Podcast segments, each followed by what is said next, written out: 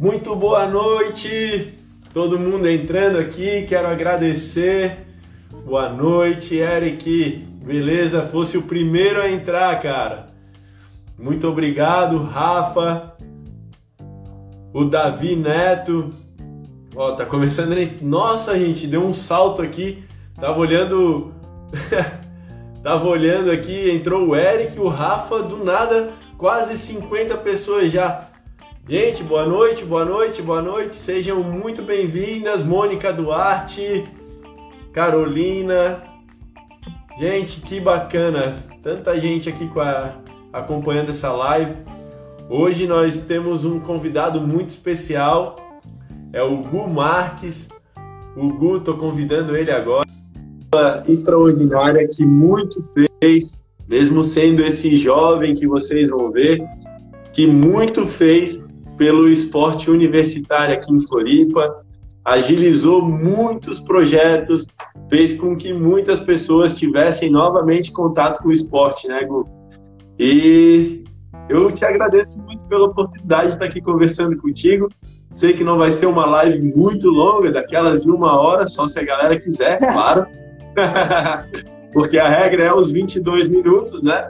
Mas vou começar a cronometrar eles aqui assim que acabar a tua apresentação, Gu. Fique à vontade, seja muito bem-vindo. Um beijo no teu coração, que eu tô com uma saudade imensa tua. Essa pandemia aí nos colocou um num polo do mundo, outro no outro. Mas estamos firmes, né, Gu? Fica à vontade para te apresentar. Oi, gente, tudo bem? Eu sou o Gu. É... Hoje eu faço administração pública, estou quase terminando, graças a Deus. É... Agora, agora não, é? Alguns anos atrás, dois anos já, fui presidente da Comissão Esportiva Universitária, junto com a Prefeitura de Floripa, e há quatro anos atrás já, é, fui garoto propaganda da FESPORT e também apresentador do Atleta da Vez. Então, foi muito, muito massa conhecer todo esse estado, viajar tudo isso. E também ver Floripa de outro ângulo, né? Que foi muito, muito, muito importante. Que show, que show! E esse teu aprendizado dentro do esporte, ele foi muito válido. E é esse aprendizado que tu tivesse que eu queria que compartilhasse com a gente. Tu observou que o esporte, ele tem vários viés, tem o esporte de rendimento e o esporte social. Em resumo, esses dois, mas tem uma gama muito grande. Vamos focar nesses dois, Gu. Focar no esporte de rendimento, que é aquele de competição, e no esporte social. Então, fica à vontade para começar a falar, Gu. Cara, eu acho que eu falo muito também sobre esporte universitário. Eu sou muito privilegiado, né? Porque eu acabei vindo da UDESC, então, consequentemente, tem o Gildesc, que é gigantesco. Então, nem todo mundo tem essa esse privilégio, né, de ter uma competição tão grande, de ter uma universidade que olhe tanto assim para o esporte quanto a UDESC. Então, acho que por ali eu acho que eu já comecei a pensar muito sobre como devolver para a sociedade tudo que a UDESC me deu só por ser da UDESC.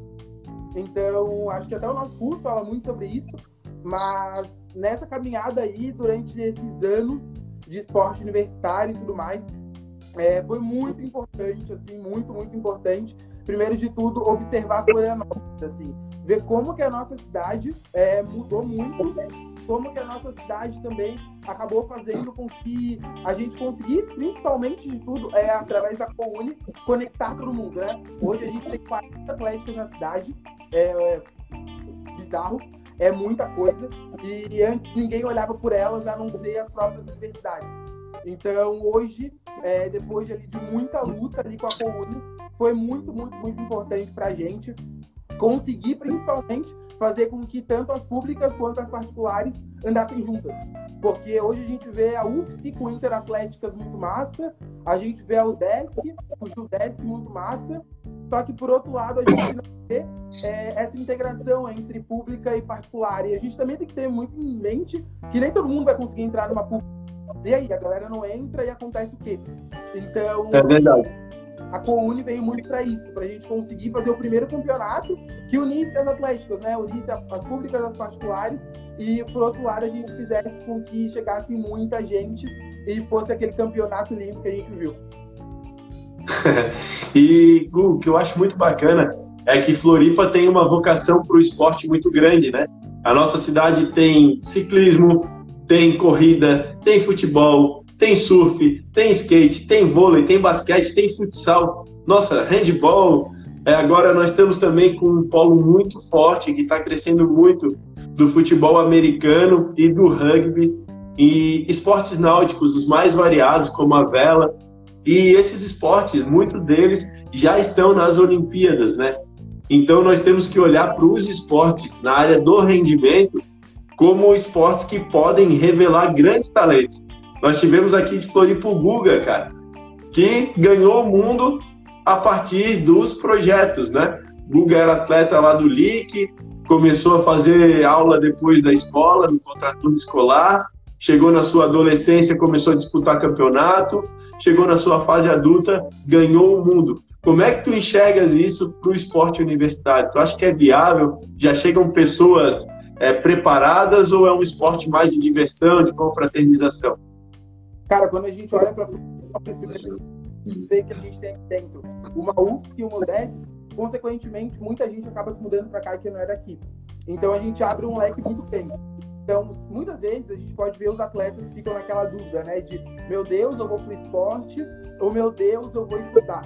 Ou eu vou, pro, eu vou estudar. Então, tipo, fica muito nessa coisa, o que, eu vou fazer na minha vida? Eu acho que muita gente que está aqui assistindo já passou por isso, de meu Deus do céu, o que, que eu vou fazer, o que está acontecendo e tudo mais. Então, eu acho que o mais importante é Floripa enxerga e ver que pode fazer com que muitos atletas que já vieram para cá, que querendo ou não, quando a gente fala de uma cidade, a gente fala que tudo que engloba essa cidade. Então, essas pessoas que estão vindo acabam se aproveitando também do que a, a, a, a cidade oferece. Então, consequentemente, uhum. pessoas não podem devolver também é, tudo que elas acabam ganhando com a cidade. Então, é muito importante. Beleza, Floripa, veja que, primeiro de tudo, tem pessoas aqui muito boas e que o esporte universitário acaba dentro das nossas, dentro da UFSC, dentro da UDESC, das particulares, fazendo com que essas pessoas que vieram para cá estudar, ou que já moravam aqui e ficaram nessa dúvida de, pô, vou estudar ou vou para esporte, é, os destaques consigam também representar Florianópolis e JASC. A gente pode ver hoje muito fácil que Floripa não é o que pode ser no JASC, né? É muito triste, muito muito triste a gente ver as nossas colocações gerais e tudo mais, comparado com o que Floripa já foi. Então, nesse momento, acho muito importante que o esporte universitário consiga ajudar a nossa cidade nesse quesito também.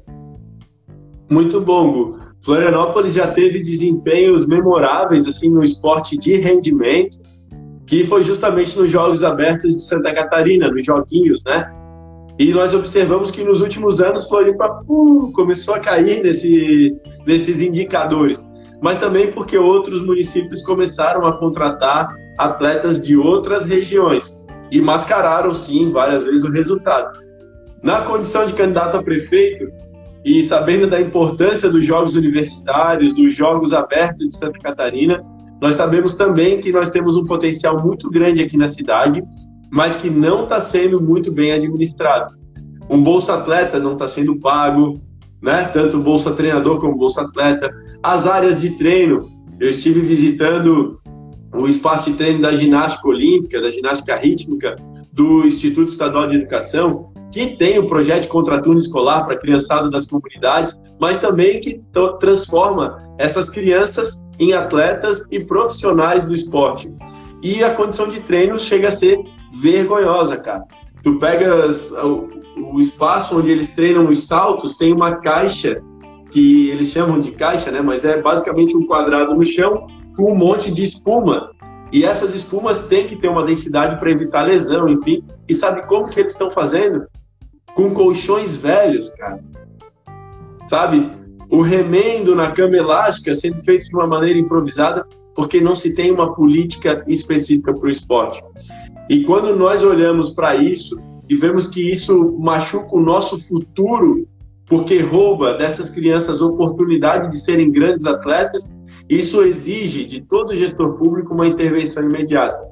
Então, o que eu vejo aqui em Floripa como solução para que nós tenhamos bons resultados nos Jogos Abertos de Santa Catarina e futuramente termos campeões olímpicos que saíram, que saíram de Floripa, nós precisamos investir na base.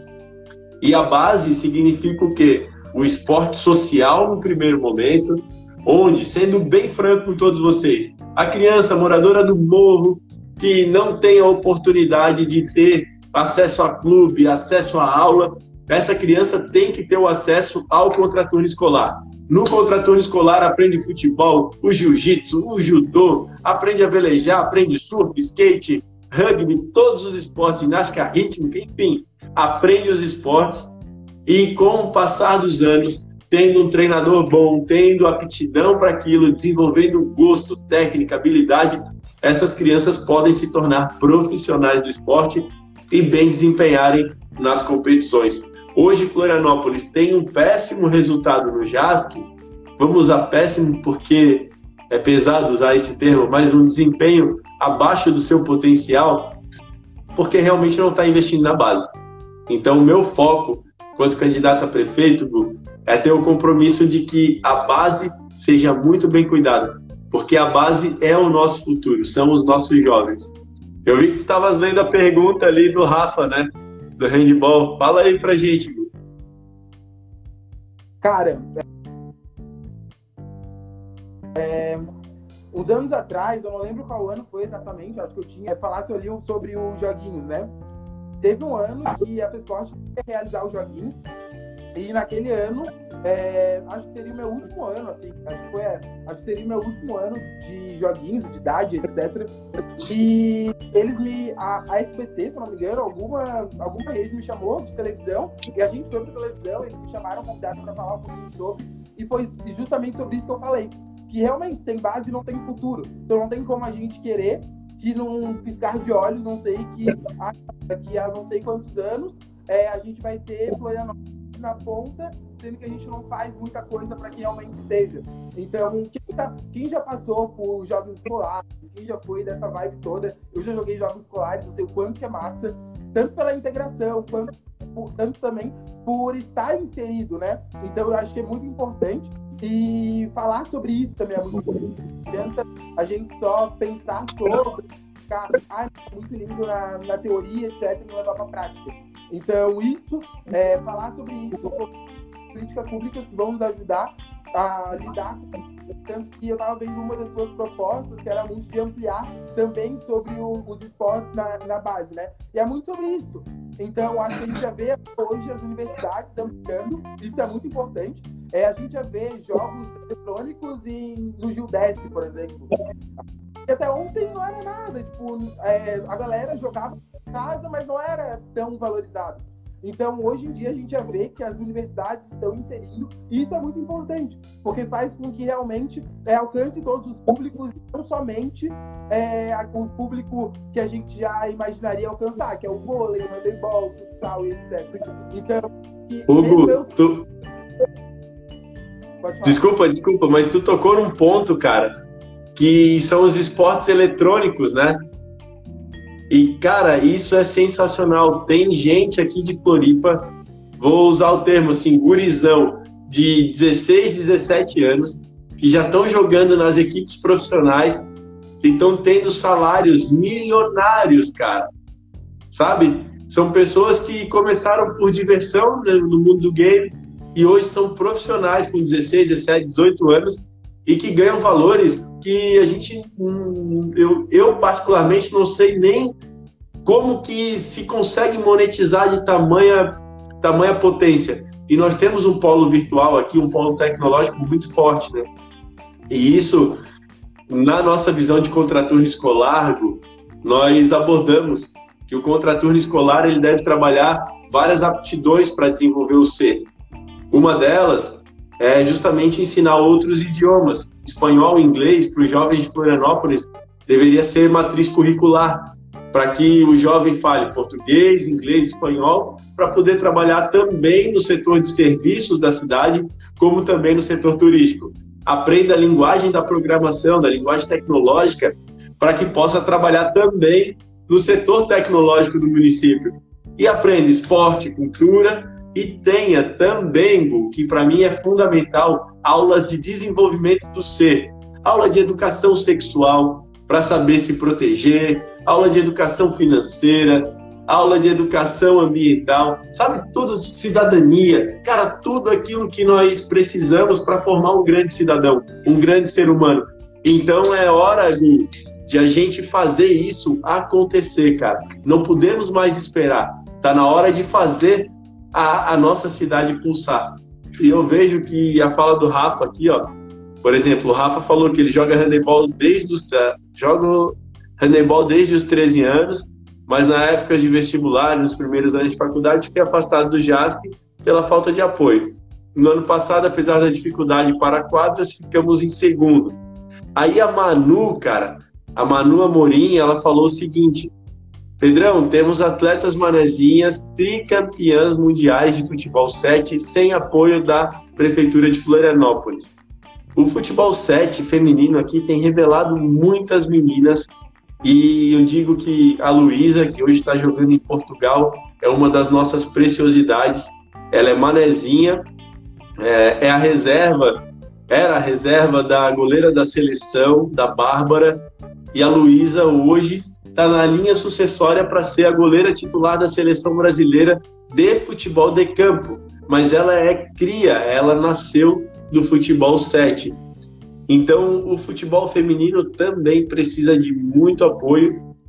E aqui nós temos uma fala que é muito legal, que é do Luiz Antônio, que ele diz o seguinte: o esporte nas escolas e faculdades sempre foram precários, mas os professores e treinadores que levam à frente porque gostam muito. E eu te digo que essa é a realidade. Professor e treinador faz vaquinha, tira dinheiro do bolso, se vira nos 30 para poder levar o atleta para competir ou para manter sequer uma qualidade mínima de treino, né? E essa é a realidade também, né, Gu, que enfrentamos. Cara, exatamente. Tocou, tocou importante é, a gente não pode esquecer que a gente está na, na Ilha do Silício, né? Então, consequentemente, a gente já respira tecnologia. E, mas a, ainda assim, não parece que a nossa cidade num todo está acompanhando isso. Então, é muito importante, sim, que a gente olhe para essa galera que está ganhando muito já, jogando e tudo nessas redes sociais, é, que a gente consegue ver nas redes sociais, porque eu não sei jogar nada disso eletrônico e etc. Então, eu só consigo ver nas redes sociais e acompanhar essa galera e eles estão imitando muito, sabe? Então é sobre isso que a gente precisa e também é, mesmo que a gente não, não venha desses esportes ou até mesmo que eu que tenho a idade dessa galera nem saiba fazer nada, é muito importante que a gente apoie. Tá tudo bem, sabe? Então acho que isso é muito, muito como falou muito no esporte de base, eu trouxe a minha primeira camiseta de Floripa. Primeira. ela não serve mais, né? Claramente. Mas essa foi a minha primeira camiseta de Floripa e foi muito importante, assim, nessa caminhada toda, acompanhar o esporte de Floripa em todos esses aspectos. O primeiro de tudo, eu acho que o que eu mais senti ser Floripa foi representando, de fato, a na Esporte, né? Sendo apresentador do Atleta da Vez. Porque eu fiz vários atletas da vez, assim, vários, vários, vários, mas três eram de Floripa. Só. Então, foram pouquíssimos, pouquíssimos, pouquíssimos atletas da vez de Floripa. E isso foi muito triste, assim, porque, querendo ou não, é... claro que eu nunca ia pensar, nossa, não, ó, só porque é de Floripa, vamos dar uma moral. Mas é porque realmente a nossa cidade não estava investindo o que deveria investir. Eu não digo nem de contratar atletas de fora. Não, tem muita gente aqui dentro, muita gente boa. É, se pudesse acompanhar a cerimônia, né, da, lá da Coune, quando a gente premiou os melhores atletas, e a gente não conseguiu ver nenhum desses atletas jogando futuramente pro Floripa, sabe? E são atletas muito bons, a gente viu muita gente jogando, muita gente. E por que que nenhum daqueles ali conseguiu? É, mas tem também a panelinha, vamos ser sinceros. Quando eu jogava futebol de salão, cara, eu fiquei pé da vida, porque eu tava na minha melhor fase, tinha acho que uns 12, 13 anos, foi um pouquinho antes de agarrar no Havaí e eu tinha sido eleito melhor goleiro da cidade, tava bem pra caramba tal. E aí chegou na hora da seleção catarinense, por panelinha, levaram outros dois ou três goleiros e não me convocaram. Eu tava crente que eu ia ser convocado, e mais que ser convocado, que ia ser o titular da, da seleção catarinense. E eu lembro que eu nem fui convocado, cara. E aí naquilo foi a minha primeira decepção com o esporte e a segunda depois veio na época que eu estava no Havaí já. eu cheguei para treinar, foi numa, foi numa terça ou numa quarta, primeira vez no Havaí, e já tinha o clássico no, no fim de semana, Havaí Figueira. E, cara, eu treinei com o pessoal, eu tinha na época 13 anos, só que eu treinei com os caras que eram juniores, que na época era a galera com 18. E eu cheguei para fazer o teste no Havaí, por causa do horário da aula, né? Minha aula era no mesmo horário que era o treino da minha categoria. Aí, como falaram, não, esse guri é um bom goleiro e tal, me botaram para treinar com os caras mais velhos. E aí, na época, eu fiz altos treinos, agarrei pênalti, fiz defesas milagrosas, me tive uma performance muito boa. E aí, treinei mais dois, três dias com esse pessoal juniores e cheguei para jogar no, no sábado, fui convocado. E cheguei como titular. Mas aí, com uma conversa que teve no vestiário, eu acabei virando o goleiro reserva e não titular. E aí eu percebi que no futebol e nos esportes também tem uma panelinha muito grande, que isso interfere muito. Nem sempre o melhor é o que está dentro da quadra, é o que está disputando, né, cara? E isso certamente tu vivenciou também, né? Cara, exatamente. Exatamente. É... Cara, é engraçado, assim, mas isso a gente não vê só no. Meu Deus, quanta gente. É, isso a gente não. Estourou uma galera ali. isso a gente não consegue ver muito quando a gente fala de. Sei lá, tipo, é, ah, colégio e tudo mais, isso lá na base é o único momento, acho, que a gente consegue observar e pensar, nossa, show, vou por meritocracia, etc. Mas, cara, óbvio que a gente, quando vai crescendo, a gente sabe que é muito comum é, e só a panela e a galera que, meu Deus, acho que todo mundo aí já passou por isso. Quem tá aí vendo, já, já passou por isso, porque é, é, é triste, é, mas a gente ainda tem esperança que um dia é, a galera que realmente merece vai estar realmente à frente do, do nosso esporte, né? Porque querendo ou não. E a panelinha. A panelinha não está apenas dentro das quadras, dentro do esporte, ela está também na política, tá? E o mentor financeiro, que botou uma, um comentário aqui muito massa, ele disse o seguinte: Pedrão, a fundação precisa ser dirigida por gente do esporte. Cara, na prática, Gu, a mesma panelinha que tem no futebol, que tem no vôlei, que tem nos esportes, para colocar aquele que o treinador quer ver jogar ou que o empresário quer ver jogar, tem também na política, com as coligações partidárias, com os conchavos políticos, coisas que a gente nem sonha, as conversas de bastidor. O cargo da secretaria tal, de esporte, de cultura, disso ou daquilo, vai para o Beltrano, porque ele é filiado ao partido e conseguiu fazer voto para gente, ou porque ele foi um vereador que não se elegeu, enfim. E aí o que o mentor financeiro fala é que é o correto. Se o cara é especialista no esporte, por que, que ele não está lá e está uma outra pessoa que não sabe, sei lá, nunca teve vivência no esporte? Só porque tem favor político. Isso a gente não pode aceitar, essas panelinhas. Cara, e a Ana Belo. É muito Desculpa, Lu. Porque quando eu. Quando, acho que meus amigos aí que estão vendo, todo mundo sabe, mas eu entrei para administração pública para o curso muito por causa disso. Meu sonho era ser gestor de esporte, assim, tipo, todo mundo, acho que eu falava pra todo mundo, meu Deus, eu quero muito isso pra minha vida, gerir o esporte é muito massa, etc. Só que hoje, as mesmas pessoas que eu falava já sabem que eu tô muito longe do esporte, de gestão de esporte, etc. Muito por isso.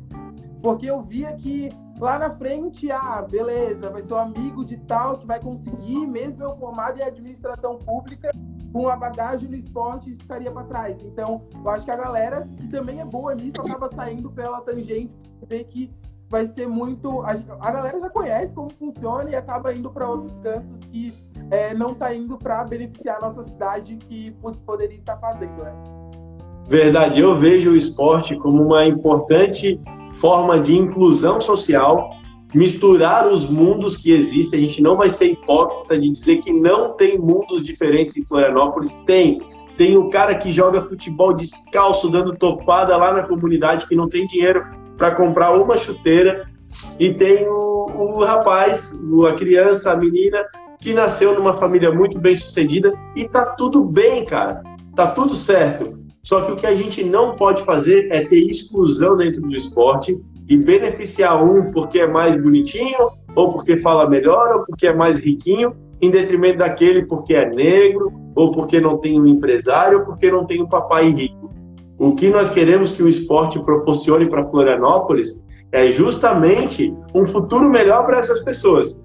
E como consequência disso, se nós tivermos mais um campeão mundial, assim como foi o Guga, assim como foi o Tec Padarats, assim como foi o. A... Esqueci, me deu um branco, cara. A do Remo, a Beltrame, né? O do, do Karatê. Cara, nós temos muitos talentos aqui. Então nós temos que fazer o quê? Primeiro, focar no esporte, na minha visão, no excelente rendimento para ser um bom cidadão, um bom ser humano. E o fruto dessa bela formação do ser pode nos dar de brinde, de pérola, um campeão mundial na sua área que vai servir de exemplo, de case motivacional para todas essas crianças. E aí a Ana Belo fala muito da questão do meu treinador, né? Ela diz aqui: meu treinador bancava todas as nossas competições para representarmos Floripa. E aí, gente, quando nós observamos que o papel do treinador ele é fundamental para a formação do ser humano e também do atleta, nós não temos como não valorizar essa classe. E aí eu cito, na minha vida pessoal, eu tive um cara que me colocou para para minha melhor versão, cara, que foi o César Garcês. O César Garcês era meu treinador de futebol de salão. Eu tinha uma dificuldade imensa de fazer isso aqui, pegar a bolinha de futebol de salão e lançar ela. Porque naquela época, a quadra do salão é dividida no meio e a bola tinha que quicar antes de passar a quadra. E eu nunca conseguia fazer aquilo. E tinha uma dificuldade também imensa de receber a bola com o pé e tocar para o meu colega de time ou chutar no gol adversário. Eu sempre errava tudo, cara. Só que embaixo da trave eu era muito bom, agarrava bem pra caramba. Só que essas minhas dificuldades me colocavam sempre no banco de reserva. Até que chegou um dia, cara, que o goleiro titular se machucou e era um jogo de semifinal. E aí o meu treinador falou: Cara, essa é tua oportunidade, acerta o lançamento, acerta o passe, acerta o chute, que vai dar tudo certo. E ele sempre me estimulando. Chegou nesse jogo, cara, eu acertei o primeiro lançamento com muita precisão e nós fizemos o gol do empate. Depois eu fui jogando com os pés e nós conseguimos ganhar o jogo. E era contra Elásigo. Era Clube 12 versus Elásigo. Depois daquele dia, depois de tanta formação feita pelo meu treinador, não apenas de repetição de movimento, mas sim de trabalho mental, nós conseguimos, eu falo nós porque não fui sozinho, consegui chegar no gol do Havaí e lá fiquei até fase ser profissional. Então, essa pessoa chamada César Garcês, que foi o meu treinador, esse cara foi sensacional na minha vida e me ensinou a ser e me ajudou a ser o ser humano que eu sou hoje. Galera, o Gu caiu aqui, vamos chamar o Gu de novo. Acho que a internet dele deu um problema, mas vamos continuar aqui. E falando do, do César Garcês, gente, ele foi uma das pessoas que realmente mudou a minha vida me fez realmente ser o ser humano que eu sou hoje. O César é muito sensacional, assim, com, com todos os atletas que ele, estou chamando o de volta aqui, que ele teve a possibilidade de formar. Ele é professor do município, saía da sala de aula, das quadras do município, e ia treinar o Clube 12 de Agosto. E ele fez muita gente, assim, boa, e meninos de comunidade, a serem atletas profissionais. O Cleitinho, que jogou no Figueirense, que estava no Atlético Mineiro, agora não sei onde está o Cleitinho, ele jogava com a gente. E o Cleitinho ficou, saiu aqui do, das comunidades aqui de Floripa. O César ia pegar ele de carro com uma Ipanema toda velha, com dinheiro contado da gasolina, para pegar o Cleitinho para jogar futsal. O Cleitinho foi descoberto pelo Figueirense, virou titular e ídolo do Figueira e hoje, não sei se ainda hoje, mas estava jogando acho que no ano passado no Atlético Mineiro. Então é um menino que saiu daqui, cara, graças a esse empenho do treinador. Então eu tiro o chapéu para todos os treinadores que fazem por amor o que fazem, né? E o César é um deles. Cara, teve um é, quando eu tava. Quando eu ali na Facebook, logo no início, o meu, o meu técnico, ele todo mundo viajando junto, só que eu tava pela Facebook, eu tava na Floripa, e acabou que o mais engraçado é que o me levou para fazer o tipo de treinador. Então, eu encontrar algum treinador, eu não e ia tirar foto fazer o técnico da vez. E pra mim, esse foi o meu treinador. Quando eu cheguei no ginásio, ele disse, é com ele. Cara, na cabeça de todo mundo o quanto o quanto que a gente tem muito orgulho de e realmente assim. Deixa, deixa eu te pedir só para usar o fone aqui, que eu acho que está cortando um pouco teu áudio. Se tu tiver algum fone aí na mão, se não tiver, não tem problema. Enquanto isso. Não vou ter nenhum. Gente, tá muito. Ah, mas agora melhorou, Gu. Melhorou demais. Tá, o Luiz Antônio disse é... que o Cleiton tá lá na Rússia. Agora, ó, o Cleitinho tá na Rússia, no Dínamo. Tu vê, o cara saiu aqui, ó, das quadras do Clube 12, cara, dos campos da comunidade e tá lá na Rússia. Pedrão, pediram para te falar sobre a lei de incentivo. Conta essa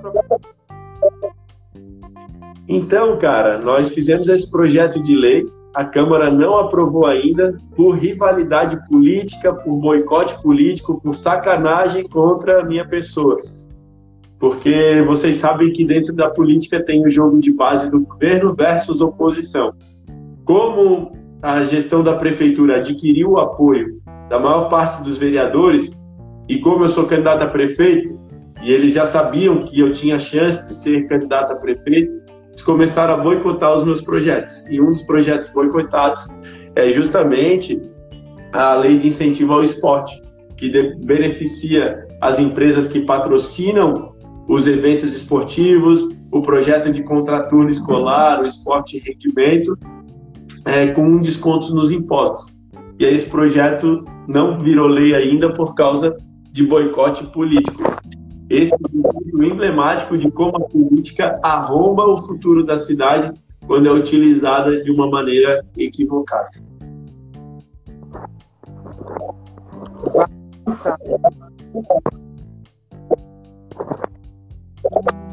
Ó, vamos ver aqui. Ó, a Daiva Nusa disse que ontem um ciclista e um pedestre foram atropelados porque a sincronia dos semáforos não tá legal. O ciclismo é um esporte que exige muito, muito, muito respeito de todos os condutores de veículo. Nós tivemos já muitas baixas aqui na cidade, muitas pessoas que morreram por causa de atropelamento. E é um esporte que tem provas mundiais, tem, tem talentos aqui na cidade. Eu cito, aí eu vou tirar uma onda com a. Deixa eu ver se eu acho o comentário que ela falou: Pedrão escolheu o time errado, é Figueira. Deixa eu ver quem é que escreveu aí. Ah, foi Luiz Antônio, Luiz Antônio. Luiz Antônio tá, tá participando um monte aí da live. O, a equipe de ciclismo do Havaí aqui é uma equipe de referência, cara, para Santa Catarina e para o Brasil. E os rapazes, eles realmente, as meninas também, eles realmente correm um risco danado todo santo dia, cara. E até no começo desse ano teve o falecimento de uma das referências do ciclismo aqui local, né? E isso nos deixa, enquanto gestor público, é, numa missão muito dura de ter que enfrentar esse problema que é triste, mas ao mesmo tempo nos deixa esperançoso de que há sim uma possibilidade de ter mais educação no trânsito e ter mais infraestrutura para a malha cicloviária, né, Gu? O Florianópolis se que eu mais vi em Florianópolis foi sobre então é uma coisa que a gente precisa muito ver porque hoje como cidade está mandando muito bem quando a gente olha como é, nos jogos quando a gente coloca o turismo aí como forma então é coisa que olhar é a é uma coisa que a segurança nenhuma. E, e, e tá dificultando bastante, tanto eles pegarem como também a galera que gosta de fazer e acaba até Ô teu, tua internet tá bem ruim nesse cantinho, cara. Se quiser buscar um canto que pegue melhor o sinal, a galera tá dizendo aqui que não tá dando para entender. Tá picotando bem assim o áudio. Cara, vou sair e já volto. Tá, beleza. Então, pessoal, o, essa questão do esporte, assim, para minha vida, e acho que para a vida de muitas pessoas, é, foi muito fundamental. Eu vejo que a gente consegue mudar muitos seres humanos, é, formar seres melhores, tirar pessoas do caminho tortuoso, do caminho de drogas, de crime, pelo esporte, sabe? E eu cito isso porque eu nasci num bairro chamado Bom Abrigo, onde nós interagíamos na nossa infância com muitas crianças, muitos jovens que vinham do, das comunidades no entorno.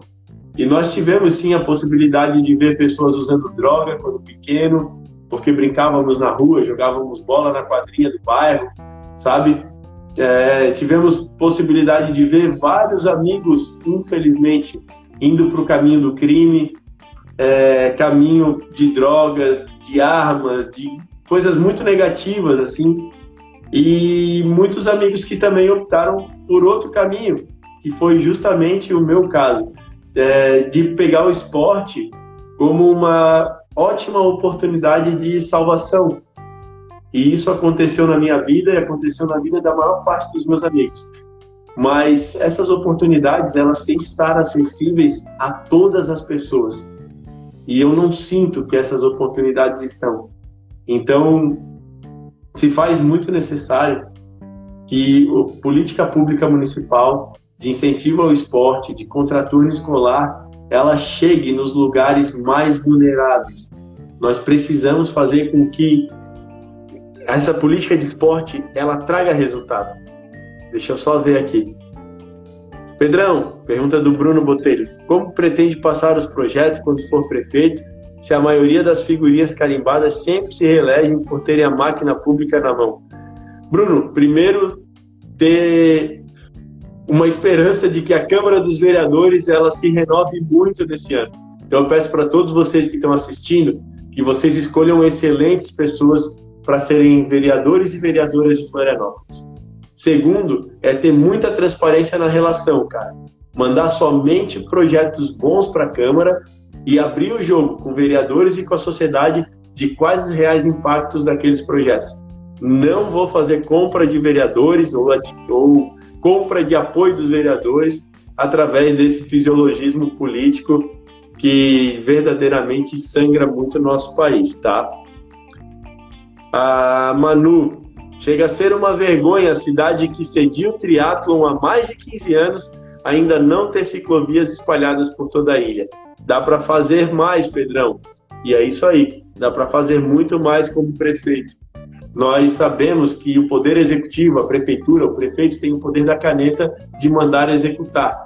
Então nós temos sim que estimular as mudanças na nossa sociedade, as mudanças na nossa cidade. As parcerias público-privadas são sim uma maneira excelente de nós tirarmos do papel todos aqueles projetos que a prefeitura não tem dinheiro para investir.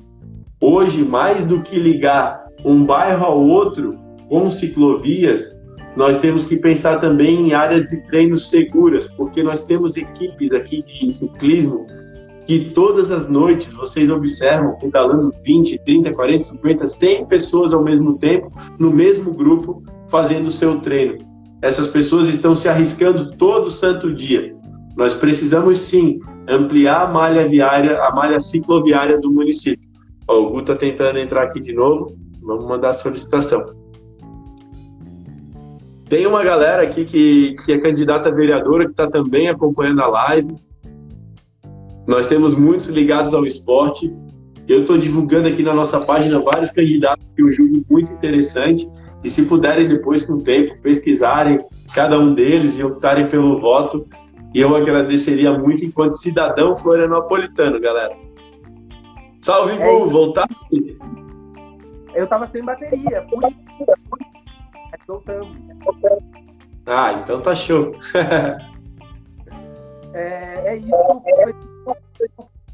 Com pessoas que realmente vão causar também acredito. Forte também, né? Porque a gente muito bem. Tá cada vez difícil. A gente vê o nosso esporte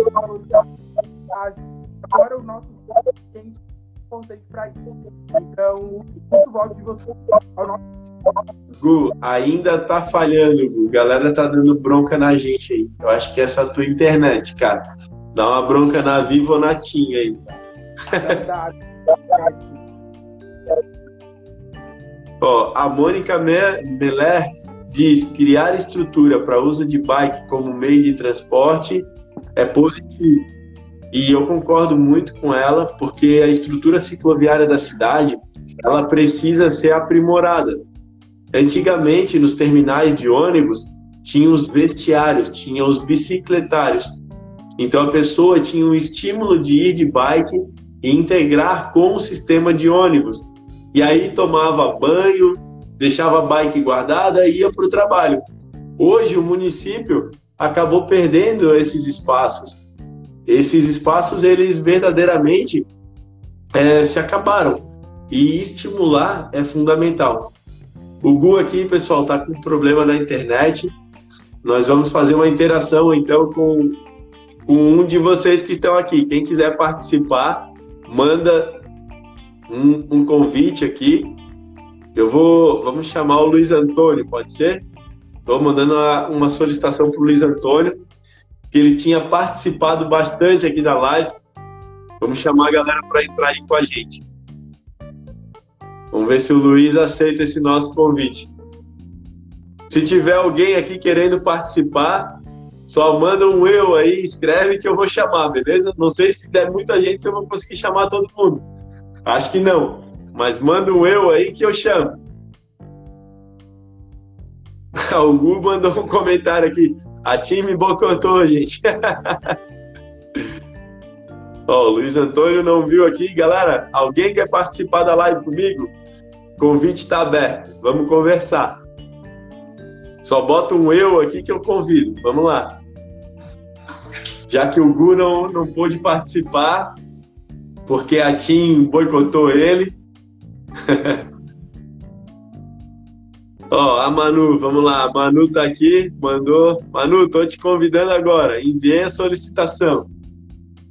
Vamos esperar a Manu entrar aí, galera. Tem gente que é mais tímida, é normal. Meu Deus do céu! Seja bem-vinda, Manu! E aí, meu, Covid time, mas a gente tá aqui de roupão representando. te peguei de surpresa. então. E aí, Manu, te apresenta cara que não te conhece ainda. E aí, gurizada, então, sou Manuela. Tem um restaurante Manezinho aqui atrás do Floripa Shopping.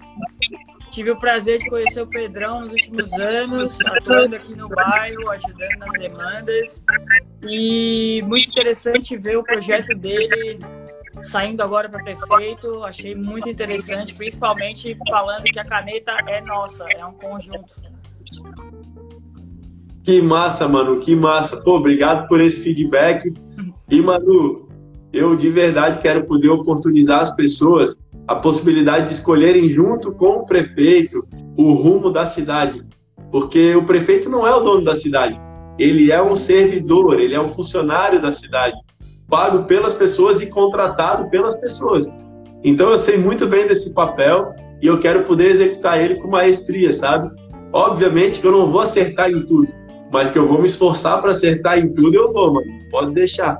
Com certeza. E a, a participação do esporte para a formação dos nossos cidadãos ela é fundamental. Não tem inscrição. Joguei no moleque bom de bola, já joguei em time de futsal, participei do IEE e sei do quanto é precarizado, foi precarizado nos últimos anos, principalmente não só no cenário feminino, mas em todas as áreas, basquete, handball, a galera tá realmente reclamando muito que não tem, não tem como viabilizar e deixar os seus filhos lá porque chega um dado ponto onde não tem nem ônibus para levar a galera.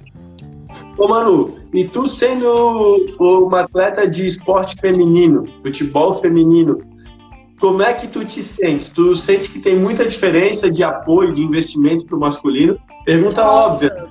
Desde Fala os na... campeonatos organizados, Pedrão, desde, desde o, da participação, é, da parte de financiamento mesmo, das empresas e do público, do engajamento, dos treinadores, com esses treinadores que faz vaquinha para pegar o carro, levar as meninas para o treino e voltar e pagar a quadra do seu bolso. É, o Emerson, que está à frente do, do Figueira Paula Ramos agora, que representa as meninas no Mundial do Futebol 7, ele já teve que pegar dinheiro até emprestar com a avó dele para conseguir viajar e acompanhar as meninas como treinador. Entendi. E deixa eu te perguntar uma coisa, mano. Tem preconceito dentro do mundo do futebol feminino versus masculino? Muito, muito. E é uma pena porque as meninas jogam muito, de verdade. É, o que falta é incentivo para que as atletas se, se, profissionalizem cada vez mais. Né? Porque hoje a gente sabe que, infelizmente, com uma bolsa de 100 reais, não tem como a atleta estudar, trabalhar e se dedicar ao esporte. Pô, show, mano. Eu, eu gostaria muito, Manu, que tu pudesse acessar ali o nosso plano de governo, tá ali no site pedrãoprefeito.com.br e lá tem uma opção que é plano de governo colaborativo. Serve para ti esse convite e para toda a galera também que desejam mandar algumas ideias para a gente fazer a cidade que a gente tanto sonha. Então, toda sexta-feira a gente se reúne aqui na equipe e aí durante o fim de semana a gente vai validando as propostas. A gente recebeu já quase uma centena de contribuições, sabe? Tá bem legal. E e a galera não sabe muito é, os mecanismos que tem de participação, sabe? E nós estamos também aprendendo muito a criar esses mecanismos. E um deles foi justamente esse plano de governo colaborativo. E vieram muitas propostas legais, assim. E essa do contraturno escolar, nós tínhamos uma ideia que ia ser bacana, mas ela foi muito aprimorada com, com ideias assim, pô, Pedrão, por que, que tu não bota a galera para aprender o inglês e o espanhol? Por que, que tu não bota a galera para aprender a linguagem digital, sabe? A linguagem da programação. E aí nós começamos a conectar as coisas e ver que essa abordagem muito mais é, multidisciplinar, ela ajuda na concepção do ser, sabe? Da formação do ser. Sim. E aí virou nossa meta. Focar meio que fazer durante dos 7 aos 14 anos uma formação de, de coach mesmo, através dos programas da prefeitura, mas que tragam resultados para o ser, para que com 14 anos, quando encerrar essas atividades e for para o mercado de trabalho, ou for seguir para o esporte de rendimento, que esses jovens saiam é, muito bem certos do que eles querem para a vida, sabe, Manu? Isso é muito importante, né, Pedrão? Porque, assim, ó, como uma cidade de polo turístico e tecnológico, é, a, deveria ter uma segunda língua padronizada dentro das escolas, porque a gente lida com o público de fora o tempo inteiro.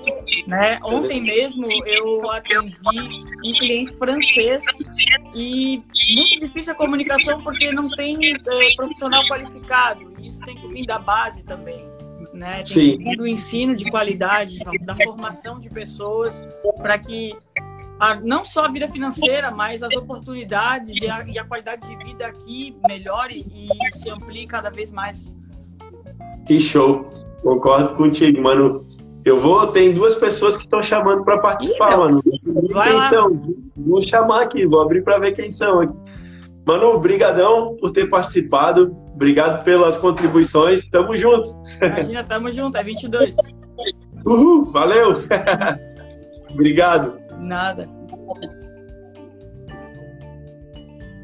Vamos lá. Cadê aqui? Manu, Érico. Vamos ver quem é que quer participar. Opa, era só pergunta, na real. Não era a galera querendo participar. Gente, tem mais alguém que quer entrar aqui com a gente? Manda um eu agora aqui para mim que eu vou convidar. Vamos lá. Tava muito massa aqui com, com a Manu. Foi muito show.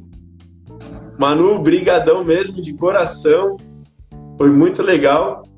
Tem a Ju Moraes aqui que está assistindo a gente. Ela falou que mandou uma risada errada ali. Era outro bonequinho que ela queria mandar. Vamos ver. Tá todo mundo com vergonha de participar, só eu que fico pagando o mico aqui, galera. Vamos lá, me ajudem. ó, o próximo comentário eu vou convidar. Vamos lá, ó. Foi o. Vamos ver se alguém bota o eu aqui, ó. Mas foi o Gil. Gil Mendes botou Dário Pedrão. Vamos chamar aqui alguém aqui. Vamos ver se alguém aceita. Cadê aqui? Cadê o, o Gil? Ó, vou fazer um sorteio. Rodei aqui. Paramos no nome do Nicael, Nicolas, Nicolas Horácio. Vamos ver se o Nicolas vem aí participar com a gente. Ó, tem uma pergunta legal do Érico aqui. Pedrão, algum projeto ligado ao surf diretamente? Então, Érico, nós temos a lei de incentivo ao esporte. Ela foi criada para, na verdade, não foi aprovada ainda, mas a concepção do projeto de lei foi para contemplar todos os esportes e todos os tipos de eventos. Para o surf, nós temos uma vontade de fazer com que as praias de Floripa, pelo menos Joaquina, uma no norte, uma no leste, uma no sul da ilha, Joaquina, Morro das Pedras, talvez uma Praia Brava ou ingleses, possuam refletores para que o surf também possa ser praticado no período noturno, tá? E com isso a gente traz também uma economia, uma dinâmica econômica aqui para a cidade, como as escolinhas de surf acontecendo no período noturno, campeonatos, enfim. Então esse é uma é uma das ações que nós temos, além de resgatar a, o campeonato Interassociações, tá? Pô, o Nicolas aceitou aí a, a participar. Seja bem-vindo. E aí, Pedrão, tudo bom, cara? Tudo, e tu, como é que tá? Cara, bom te ver. Como é que tá a campanha? Fala aí. Tá indo pra rua, como é que tá sentindo a... O pessoal tá, tá aceitando a campanha com pandemia, tá com medo? Explica isso daí, cara. Cara, tá bem massa, assim, tá sendo uma campanha bem diferente de fazer, né? Com máscara, com álcool em gel, a mão fica toda hora cheia de álcool e tu não pode abraçar as pessoas. Isso para mim é muito ruim, cara, porque dá vontade, assim, tu tem, tem recebido muito apoio e tem muitas pessoas de idade, cara, que estão vindo conversar com a gente, idosas mesmo. Hoje eu fui almoçar aqui no restaurante aqui em Coqueiros, ali no Clube 12, tinha uma senhorinha que é avó de um amigo meu, de 80 blocos, assim, 84, 85 anos, e ela veio para me dar um abraço, falei, não, não pode, não pode, não pode. E em outros tempos era, sabe, aquele abraço que te causa arrepio, assim. E, e é um momento de adaptação, cara. Tem muitas pessoas, Nicolas, que não, não querem nem chegar perto pela pandemia, outras pessoas que não querem nem chegar perto pela questão da política em si, que está com um descrédito bastante grande. Tem muitas pessoas que não pesquisam sobre candidato, que não vão votar, que não querem, que estão pé da vida e acabam nem querendo falar sobre proposta, muito menos pegar um material, né? Mas o que eu observo é que tem muita gente, cara, que está muito entusiasmada também em querer uma mudança, sabe? A receptividade está bem, bem legal. Tenho gostado muito, assim, cara. Tô bem esperançoso. Cara, deixa eu aproveitar então a live aí. Uh, tu disse que, que o plano de a proposta de governo de vocês ela é, ela é colaborativa, é isso? É isso aí. E o pessoal, o que que o pessoal acrescentou assim, o que que tu viu mais legal assim que pode abrir, que, que foi acrescentando? É, uma das coisas foi a regularização fundiária. Porque quando a gente explicou a regularização fundiária, a gente fez uma linguagem bem técnica, sabe? E a maior parte das pessoas não, não conseguia compreender. E aí nós tomamos uma, não foi uma crítica, mas foi uma construção colaborativa, mas que veio com um tom de crítica, de melhorar essa redação, deixar mais simples. E muitas outras pessoas colaboraram dizendo que, Pedrão, meu maior problema aqui no bairro é não ter a escritura pública da minha casa. E aí nós conseguimos fazer uma tradução da regularização fundiária, que é muito mais ampla do que simplesmente é, transformar a escritura de posse em escritura pública, né? E nós colocamos isso dentro do plano de governo.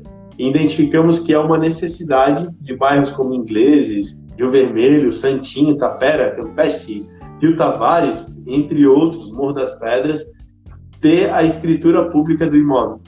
A galera mora em escritura em casas com escritura de posse e com isso tem uma dificuldade muito grande. Tipo, quero montar um negócio na minha casa, quero montar um escritório, quero montar qualquer coisa, qualquer comércio, uma venda de lanches. Para conseguir um alvará, cara, dá o cavaco na prefeitura se tu não tens escritura pública. Tu penas um bocado. Se tu queres ligar a água e a luz, se tu não tens a escritura pública, força-se o modelo atual, o cidadão de bem cair no modelo corruptivo tendo que pagar propina para ligar a água pagar propina para ligar a luz. E é justamente isso que nós queremos mudar. E essa contribuição, na verdade, essa denúncia dizendo que tem que pagar propina e que o valor é 1.500 para ligar a água e 3.000 para ligar a luz, cara, veio também da participação das pessoas no plano de governo. Então nós ficamos assim, ó, com sangue no olho para colocar como carro-chefe nosso a regularização fundiária, a escritura pública para as residências, sabe? E, legal. E, Nicolas, desse projeto também, uma coisa que é legal, cara, que a gente falou um pouquinho mais cedo, foi a questão dos jovens, né? Galera aí abaixo de 30 anos, pensando em casar e morar em Floripa, mas não consegue comprar o seu primeiro imóvel porque tem uma graninha guardada, investida, mas não consegue comprar o imóvel porque justamente não consegue pegar no banco o financiamento porque não tem escritura pública e o banco só financia o imóvel com escritura pública. Então, muita galera jovem que nasceu em Floripa, que morou a vida inteira em Floripa, que queria morar em Floripa de novo, né, continuar morando em Floripa, acaba indo para São José, para Palhoça, para Biguaçu, porque daí lá tem as casinhas geminadas, os apartamentos com capacidade de financiamento. E aqui na ilha não tem. Esse foi um ponto massa, sim, que rolou no plano de governo. Que legal, que legal.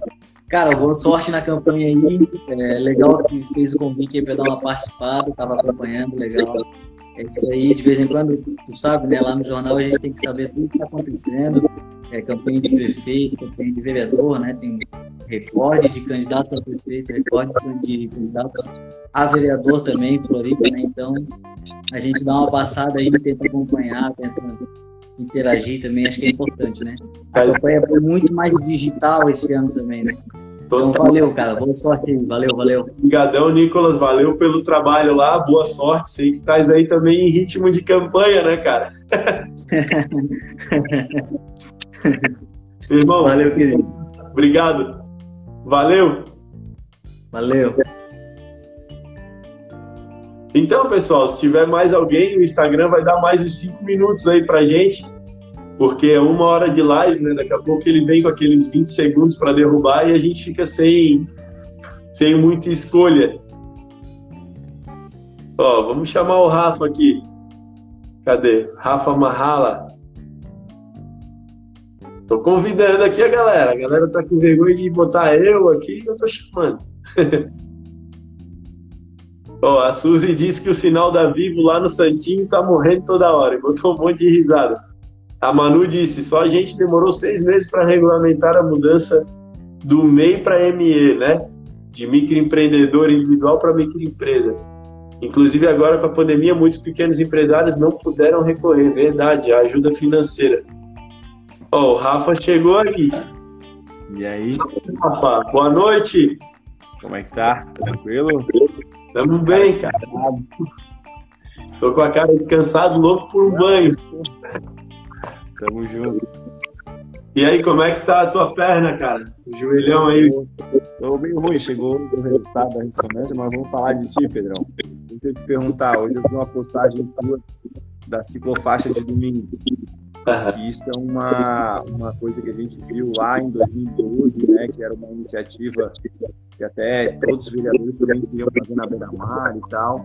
E tu lutou muito para começar a fazer roqueiros. A gente fez um, vários eventos lá, disseminando. Eu lembro que até a comunidade foi contra tirar a época a, o estacionamento.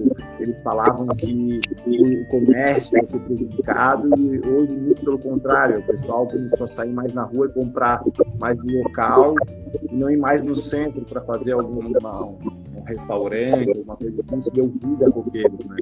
O, o parque de coqueiros hoje é muito utilizado de lá para cá os novos parques foram criados, Parque da Luz, enfim. Mas o que que tu tem nessa área, Pedrão? O pessoal do ciclismo aí, até tem bastante pessoal perguntando aqui embaixo. É, cito até o, a, ali a, a via amiga do, do, ciclista, né? Que agora com um tempo sem, dá para aumentar isso aí? Dá para fazer mais? Pô, Rafa, dá para fazer mais sim, cara. É, lá atrás, lá em 2013, 2014, quando a gente tirou do papel a questão da ciclofaixa de lazer, né? Que era aquela faixa aqui em Coqueiros com os conezinhos separando, era só os domingos. O projeto valeu toda a crítica que recebeu no, no primeiro mês, segundo, quando eu vi assim que as crianças e as famílias estavam pedalando, cara. Foi assim, eu tenho várias fotos, Rafa, das famílias saindo juntas, assim, sabe? Crianças aprendendo a andar de bike na ciclofaixa. E aí eu tenho um case na minha família que é o meu sobrinho, cara. Aprendeu a andar de bike na ciclofaixa, sabe? Sim. Então eu vejo assim, cara, o projeto deu certo. E com essa ausência de área de lazer que a gente tem nas cidades, em especial na nossa infância a gente tinha campo de várzea, a gente brincava de bike porque as ruas não tinham movimento, andava, sabe, para lá e para cá de bike. Hoje, o movimento que a cidade tem, com as vias sempre com uma velocidade muito alta, nós temos que criar esses cenários, esses espaços, né? Então, o que eu observei e nós desenvolvemos é a parceria junto com os arquitetos aqui do município para ampliação da malha cicloviária. E aí um dos projetos que nasceu e virou lei foi o da ciclorota, que ele traz a via compartilhada e junto com essa via compartilhada entre carro e bike, ele faz comunicações no asfalto, que vocês viram assim, uma bikezinha pintada, um tapetezinho vermelho, uma claro. sinalização é, é, vertical dizendo que os carros têm que manter um metro e meio de distância do ciclista. Uhum. Isso é forma de educação no trânsito. O grande sonho nosso é que a sociedade não precisasse ter separações, né? Em todos os sentidos, segregações. Que o carro pudesse andar na mesma via que o ciclista, respeitando a vida dessa pessoa. Só que a gente ainda não está preparado. Então nós temos que. É isso aí mais como o espaço, né? A gente vê aqui, sabe, eu tenho a lavanderia ali na UFSC e ali a, a o córrego ali ficou assim meio impraticável, porque tu vai, eu sou um entusiasta da bicicleta, sabe?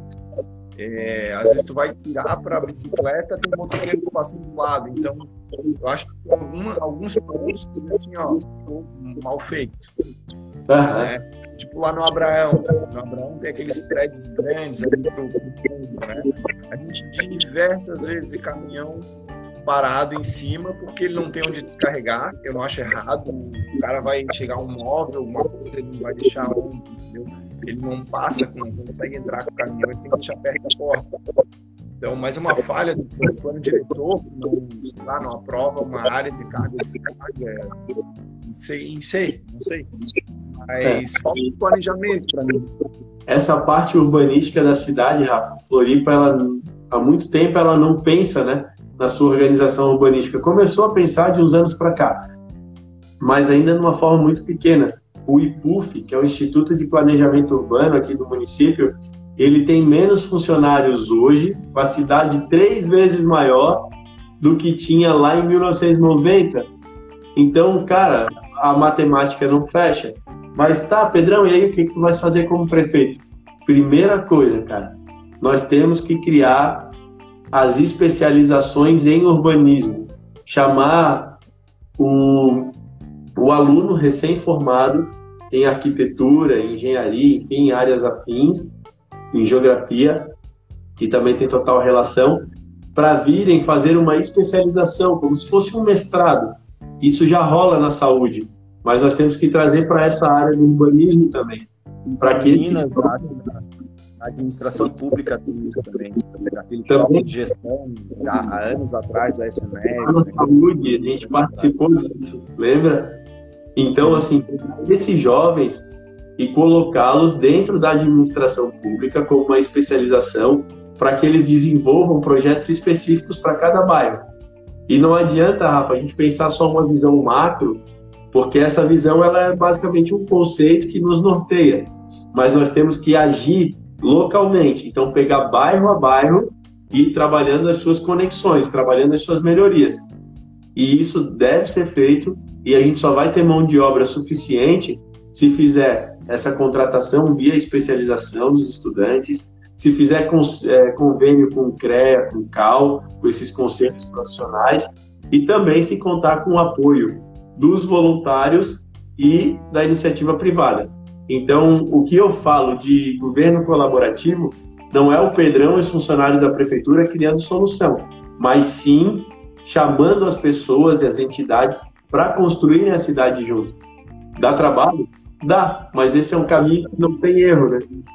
Tem um monte de associação de bairro aí com, pô, com sei lá, é, professor da UF, com, com gente muito capacitada, com uma vida até um aposentado, um altíssimo, estão lá não tem a paixão por isso, né? Lá brigando por isso há muito tempo e a gente vê batendo na, na na trave toda hora, toda hora, vontade de fazer É real, é real. E tem como fazer, sabe, Rafa? O... Perguntaram aqui orçamento participativo. Orçamento participativo, eu sou um dos entusiastas, até nós fizemos na Câmara dos Vereadores, eu e mais quatro vereadores abrimos mãos das nossas emendas é, parlamentares em detrimento da população. E aí nós fizemos a, a, setorizado, o primeiro ano foi no sul da ilha, que foi um case sensacional, depois no maciço do Morro da Cruz, e a própria comunidade escolheu as obras que queria. Então, no maciço, a comunidade da Serrinha ganhou uma praça, por exemplo, que foi escolhida por eles. E o dinheiro saiu das emendas dos vereadores. Então, ao invés de nós, vereadores, utilizarmos essas emendas no orçamento para fazer politicagem, nós abrimos, abrimos mão para fazer política pública, sabe? Colaborativa. A investida é muito maior, né? tu consegue dar um impacto maior, né? Fazendo essas iniciativas. Ó, a Manu, a Manu perguntou, e saneamento básico, dá para fazer? Então, eu tô, tô tendo que dar muitas explicações de como fazer, né? Porque eu tô defendendo que Floripa tem que ter 100% de tratamento de esgoto em quatro anos. Dá para fazer? Eu acredito que dá. Por isso que eu estou propondo. E aí, como é que se faz isso, Pedrão? O nosso município contratou a Casan. A Casan ela presta um serviço para Florianópolis. É o mesmo que você contratar um encanador para ir na sua casa, contratar uma pessoa para fazer a, a poda de uma árvore na sua casa. Você contrata. O município contratou a Casan para fazer o tratamento de esgoto da cidade. Estabeleceu um cronograma um contrato dizendo que a Casan faz isso, o município faz aquilo. O problema é que esse contrato sempre tem as metas repactuadas. E o que era para ser nesse tamanho de tempo começou a ser nesse. E a cada ano aumenta mais um pouco, aumenta mais um pouco, mais um pouco, mais um pouco, até não aguentar mais a cidade entrar em colapso. O que, que tem que fazer, na minha visão? Casan, você já passou rede de tratamento de esgoto em todos esses bairros aqui. X, Y, Z, barará, barará, barará. Tem estação de tratamento para comportar o esgoto desses bairros. Então você vai entregar um tratamento com excelência. Eu, enquanto município, te contratei, nós, enquanto cidadãos, te pagamos, então nós queremos que o tratamento seja nesse gabarito aqui. E estamos em cima, fiscalizando. Pedrão, meu bairro a casa ainda não passou. Vamos abrir uma concorrência para que a iniciativa privada venha com qualidade operar sistemas descentralizados de esgoto, para que aí sim a gente consiga, em quatro anos, implantar 100% de tratamento de esgoto em Floripa. Pedrão, corre o risco de não dar certo? Corre. Eu tenho licitação para fazer. A licitação, uma empresa pode barrigar a outra, pode fraudar o processo, enfim, nós temos que tomar muito cuidado também. Pedrão, e para a e... tem o modelo do biodigestor, que basicamente é uma fossa, uma fossa, né? Onde esse modelo de biodigestão ele gera de presente para a residência, além do efluente tratado, gera também gás que é utilizado para dentro do fogão. Então esse modelo já deu muito certo em São Paulo, geração de energia. Perdão, Rafa, deu uma falhadinha. Pode ser usado para combustão, né, e geração de energia. Hoje é, pode retornar para a luz né, e monetarizar. É isso aí. Tá ruim aí, Rafa? Deu para ouvir? Consegui te ouvir. Rafa, brigadão. Valeu. Valeu pela força. assim, eu tava no sofá, deitado, tive que correr aqui para a mesa. Vamos lá, Pô, vale. um abraço. Brigadão pela participação aí, por ter aceito. Tamo junto. Boa noite.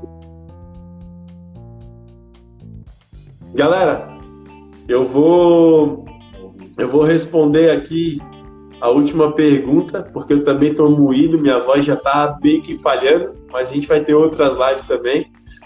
E perguntar aqui, o Aquabus em quatro anos também, o transporte marítimo 2021, começando a nossa administração com o transporte marítimo, tá? Dá para fazer? Dá para fazer mais para Floripa, sim. Nós temos condições de fazer o transporte marítimo ligando os bairros de Florianópolis à região central. O que eu não consigo fazer sozinho como prefeito é ligar São José, Biguaçu, Palhoça, governador Celso Ramos a Floripa. Nós precisamos trabalhar em conjunto e precisa do governo do estado junto, tá? Mas ligando os bairros de Floripa com Floripa, aí nós conseguimos sim. Dá para fazer com toda certeza. Ah, Pedrão, não é promessa vazia? Não, não é promessa vazia. Nós, inclusive, visitamos algumas fábricas de embarcações. Visitamos uma catarinense que produz o catamarã com 288 lugares. É igual o amarelinho, assim, de conforto, de poltrona, com ar-condicionado, com banheiro, com televisor, sabe? É muito show, muito confortável. 288 lugares, navega 30 nós. Isso representa do Ribeirão da Ilha e da Freguesia até o centro, 15 minutos. Da Tapera até o centro, 12 minutos. De Coqueiros, Abraão até o centro, mais 8 minutos. Então, vindo direto, obviamente, né? Sem ficar parando em pontos. E isso, pra gente, é fundamental. Imagina sair do Ribeirão até o centro, embarcado, vendo aquele visual maravilhoso da nossa ilha. Em 15 minutinhos está no centro. Gente, não é bom? Claro, temos que discutir o valor da tarifa, que oscila de 9 a 12 reais o estimado. Se tiver condições de baratear com a concorrência, oferecendo serviço com mais qualidade e menor preço, show, vamos estimular. Mas eu acredito que nós temos como obrigação fazer com que Floripa volte de novo para dentro do mar. A nossa cidade, quando não navega, quando não convive com o mar, acaba desrespeitando a nossa própria história, os nossos antepassados. Se hoje nós estamos aqui, é porque nós realmente viemos pelo mar. E, de verdade, se nós não nos voltarmos de novo para isso, é verdadeiramente um desperdício, sabe? É um desperdício. Galera, última pergunta aí, vamos lá. Ó, até minha mãe tá na live aqui, galera. Que massa. Ô, mãe, tô com saudade tua. Faz tempo que a gente não para pra ficar junto, né? Saudade. Um beijo. Te amo. Ó, galera, acho que deu uma parada aí de perguntar. Então, pessoal, eu quero agradecer muito essa oportunidade de estar conversando com vocês. Foi muito legal o fato de ter aberto para que vocês pudessem participar perguntando. Fiquem à vontade para mandar ali as propostas no nosso plano de governo colaborativo. Tá no site. Vou botar o site aqui para vocês, mas é bem fácil. É www.pedrãoprefeito.com.br. Tá aqui, ó, pedrãoprefeito.com.br. Foi. Deixa eu fixar aqui o comentário para vocês fazerem um print também. E é isso aí, galera. Se vocês gostaram da live, mandem uma boa energia aí pra gente, para que amanhã nosso dia corra tudo bem também. Eu vou descansar, tenho que ir para casa, tomar aquele banho, jantar, que eu tô morrendo de fome. E amanhã cedo já estamos na rua de novo. Claro, com máscara, com álcool em gel, distanciamento, tomando os cuidados necessários, porque a gente sabe que os números estão crescendo bastante. Então peço para todos vocês que também se cuidem, mantenham o distanciamento, saiam aí com bastante álcool em gel nas mãos e usem a máscara também. Beleza? Muito obrigado. Um beijo no coração de todos. Até amanhã. Suzy, valeu. Vi, valeu. Pati, todo mundo que está aqui. Rafa, Manu, galera que participou. Muito obrigado. Valeu. Obrigadão. Se gostaram da live aí, galera, faz um print, posta, marca a gente, ajuda a divulgar para a gente poder ganhar. Tem umas pesquisas internas aí que nós estamos em segundo já, isso é muito massa, crescendo.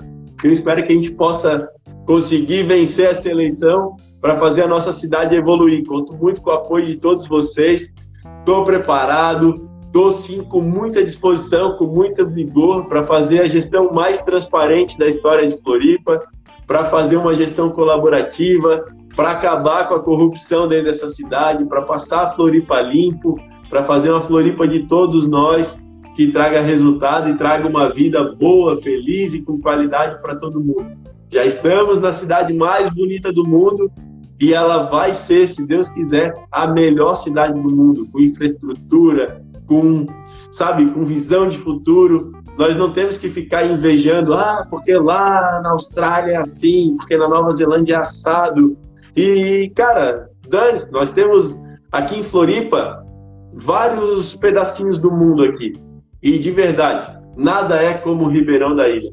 Não tem lugar no mundo que seja tão gostoso como Floripa, que tem as características simples e ao mesmo tempo imponentes que Floripa tem. O que nos faz viver tão bem aqui é a simplicidade e a imponência. Ao mesmo tempo, essa imponente simplicidade que nós temos, ela nos coloca assim, ó, como uma cidade para ser a melhor do mundo. A mais bonita já somos. Eu quero agradecer o Gu. Gu, obrigado por ter participado. Quero dar uma nota de repúdio aqui para tua internet. Eu e todo mundo, porque tava uma galera gostando da live. E é isso aí. Muito obrigado. Mandar um beijo aí para Júlia Ferron, Julinha, valeu, brigadão. Nessa e toda a galera que tá aí. Um beijo. Obrigado. Compartilhem e levem as propostas do Pedrão adiante, porque elas são propostas nossas, são de vocês também. Fechou? Valeu, galera. Beijo. Boa noite. Durmam com Deus.